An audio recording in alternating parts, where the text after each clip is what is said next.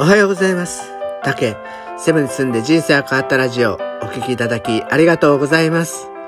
この配信では、私竹がセブ島で10年暮らした経験から、あなたの気持ちが少し楽になれるかなって話ができたらと配信しています。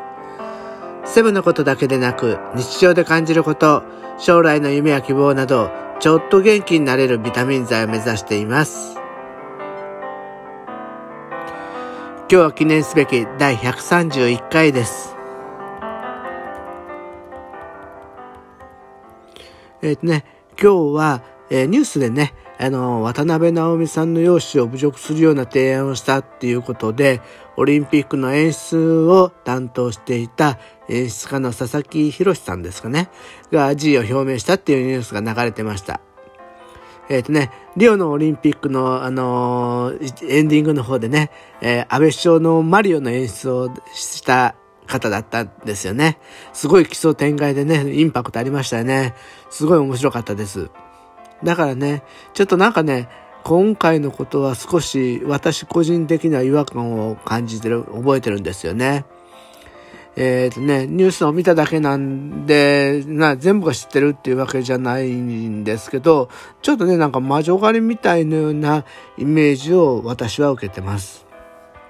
確かにね、えー、容姿を馬鹿にするっていうのは全然良くないし、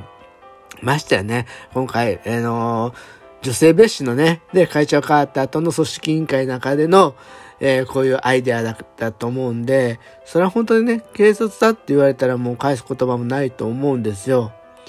でも、これって確かなんか LINE のやりとりで、しかもあの、LINE の相手から、あの、すごく注意されて反省したっていうことじゃないですか。あの、この場で渡辺直美さん本人に向けたメッセージでもないんだったら、しかも LINE ってクローズですよね。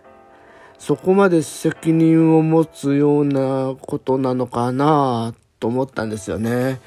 なんか間違ったこと言えないよなってちょっとびっくり、ビビっちゃいました。ちょうどこのね、なんか、その週刊文集なんですけど、ちょっと前からずっと思ってるのは、あの、石原さとみさんとか、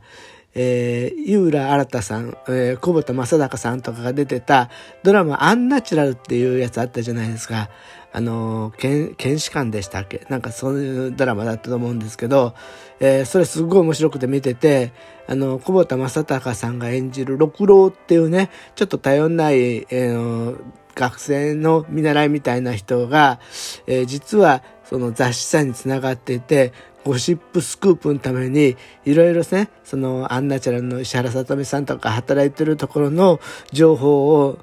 流してたと。で、その担当記者がスクープ欲しさで、えー、目の前でいろんなね、殺人が、猟奇的殺人が起きるのをサポートしてそれを記事に取り上げてたっていうようなストーリーだったと思います。最後はね、あのー、結局逮捕されちゃうようなことになっちゃったんですけど、なんかね、ちょっとそれと今の週刊文春さんがすごく被っていて、なんかこんな報道とかね、芸能人の不倫とかね、えー、社会に対して、うん、そ、そう、ど、どうなんだろうなってちょっと思う、思うんですね。これ僕だけなのかな？こうやってね、えー、話すのも一応ね、僕はやっぱりちょっと言葉をね、選ばないと僕が非難されても嫌だなと思っちゃってしまうし、なんかね、そのうちね、漫才もなんかニュースみたいになんか、すごく真面目なことしか言わない漫才になっちゃったらどうしようとか変なのになんか想像してしまいました。もちろんね、週刊文春の中にはね、すごいスクープもあってね、インパクトもあるし、社会的意義もある報道もあると思うんですよ。でもね、と同時になんかその芸能人の不倫とかなんか自粛警察みたいな息苦しさを感じる時もあるんですよね。なんていうかな、えー、例えば、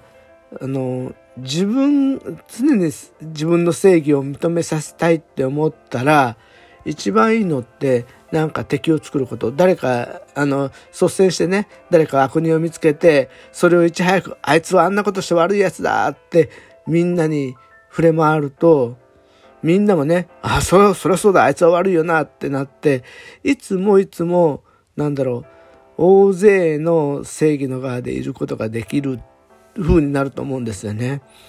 でもそれって本当にやっぱり何なんだろう人のミスを荒探しずっとし続けないといけないと思うしそんなのがずっと続くのかなってちょっと思ったりもするんですよね皆さんはどう思いますかね、えー、だから私はまあそれにあのよくね怒りとかってすごくあの拡散力が強いっていうの話を聞くじゃないですか。で報道なんかもそういうね、えー、怒りを買うようなものを、えー、なんかその人のモラルに訴えかけるようなものっていうのほどあのお金になるっていうところはあると思うんですよね。だから難しいですよね。でもそんなことを考えた中でじゃあ自分だったらどうしたらいいのかなって思った時にまあ私はねそんな非難されるようなこととかそこまでね有名人でも何でもないので、えー、追い詰められることはないのかもしれないけどでも結局私が出した答えは間違ったら謝って本人に許してもらおうと。本気で誠心誠意謝って向こうからねやめなくていいよ。って許してもらえるようになるのが一番いいのかなと思いました。きっとね、警察の発言も多いと思うから、やっぱりちゃんと謝ろうと思います。子供に教育で、ありがとうとごめんなさいを言えない人は信用されないよっていうのを言い続けてるんですよ。だから、私はちゃんとごめんなさいを言える人間を目指したいと思います。頑張ります。ごめんなさい。はい。えっ、ー、とね、ちょっとこの前から結構花粉症がひどいのか、夜頭痛とか鼻水とかがひどくて、なかなか最近ちょっと辛いんですね。初めてです、こんな感じのの。えー、でもね、あの、みんな、皆さんの痛みが分かって、ああ、やっぱりこういう痛みだったんだなっていうことを、なんか分かち合えた気がします。皆さんもお気をつけください。はい。じゃあ今日はお聴きいただきどうもありがとうございました。また明日も配信しますんで、どうぞよろしくお願いします。